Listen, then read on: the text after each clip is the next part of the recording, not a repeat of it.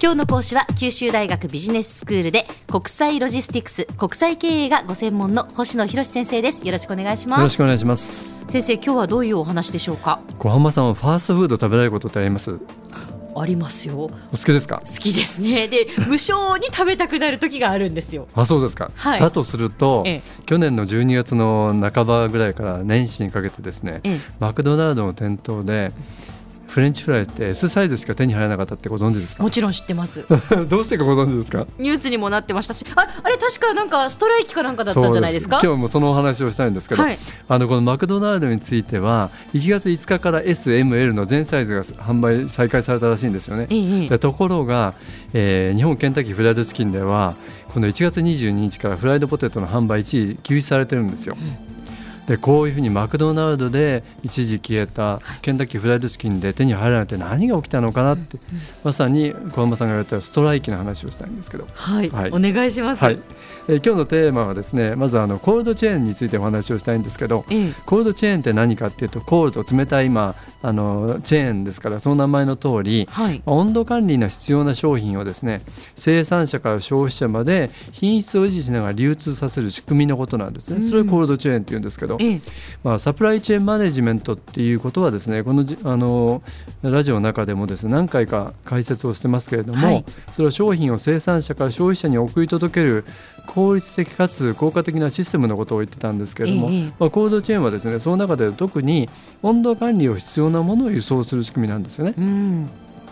例えばあのスーパーだとかコンビニに並ぶあの果物とか飲料だとかお菓子野菜、まあ、鮮魚とか肉とかお花お弁当というものをですねちょっと思い浮かべていただければいいと思うんですね、ええ。特に今お店の店頭で、えー冷蔵や冷凍の状態で販売されているものってこう考えていただきたいと思うんですけど、はい。まあ、それ以外にもですね冷凍冷蔵の状態で運ばなきゃいけないものって何があるかっていうと、ええ。例えば半導体みたいな電子機器だと部品だとか医薬品、はい。例えば血液なんかもそうですけど、ええ。まあ、こういうふうに輸送のプロセスにおいてですね温度管理を必要とするものってあるんですよねそうで。すね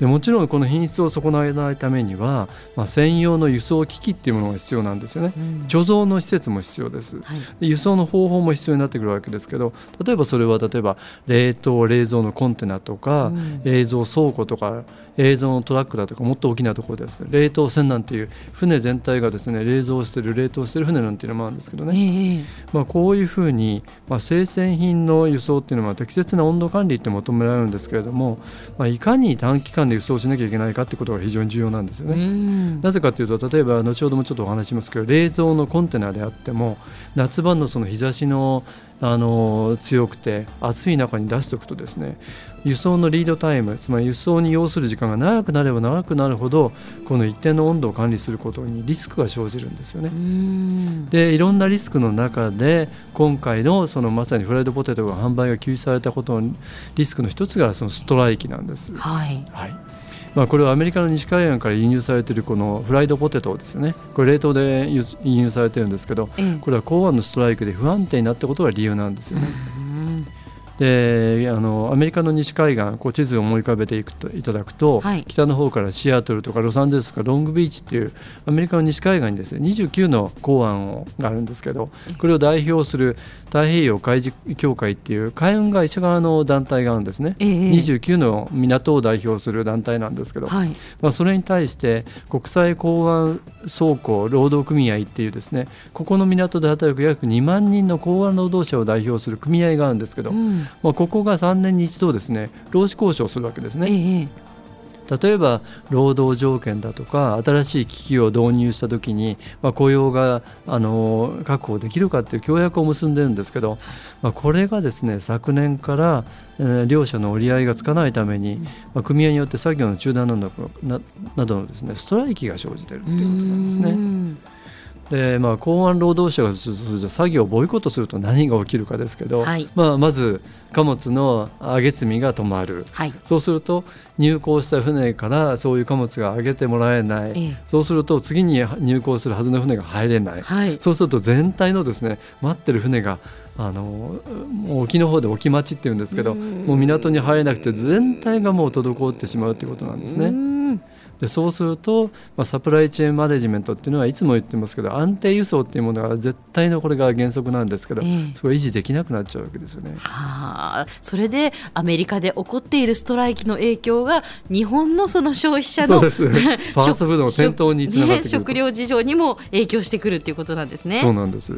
えー、っとこの放送される頃これどうなってるか分かりませんけれど実は13年前のですね2002年にはこの協約をめぐってこの対立が非常に大きくなって10日間港が閉鎖されたんですよね。でその結果ものすごく世界の貿易に影響を与えたんですけど、はい、例えば自動車部品が届かなくなって今度は日本からアメリカに届かなくなってカリフォルニアにあるトヨタの工場が操業を停止してしまったとか家電製品が届かないんで船に変えて航空輸送されたとかですねでなんとその当時は100隻以上の船が入港ができなくて置き待ちっていう状態にあったって言われてるんですね。そうですかそうなんですでその経済的な影響は1日あたり5億ドルから10億ドルと。もう多大な影響を与えてるわけですよね。でもそれを経済的にじゃあ補填するとかっていうことはないですよね。できないですよね。できないですよね。まあ、そうするとですね、まあ、どういう部分にその支障が出てくるかなんですけど、まあ、日本のようにまあ食料のほとんどを海外から輸入に依存してたり、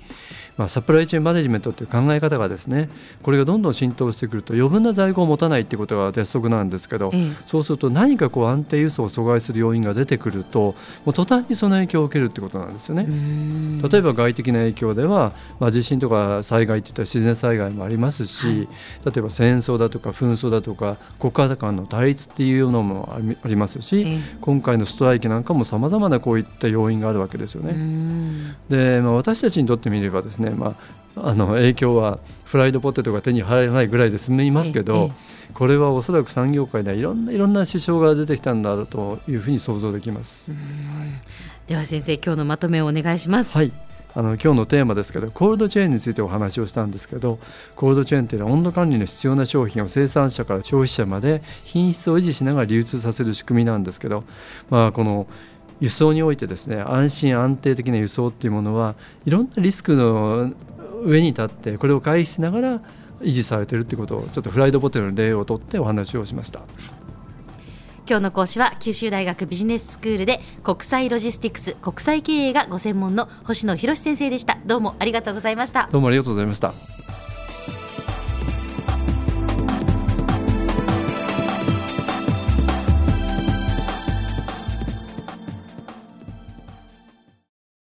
ゾクゾクグイグイメラメラつながる。ゾワゾワハラハラメキメキつながるズキズキ。モワモワホカホカつながる。キリキリ。ザワザワキュンキュン。ガンガン。ワクワク。うずうず。ドキドキ。ルンルン。バクバク。九州人のいろんな気持ちつなげます。九州から輝こう。キラキラつながる。 QTnet